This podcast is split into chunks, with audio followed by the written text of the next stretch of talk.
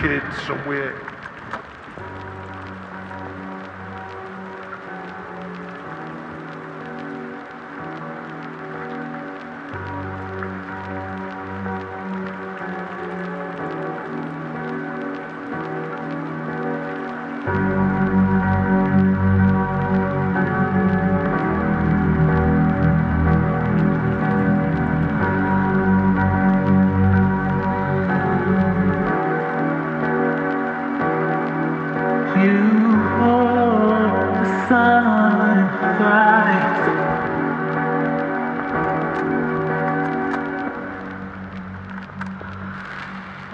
Sunrise come.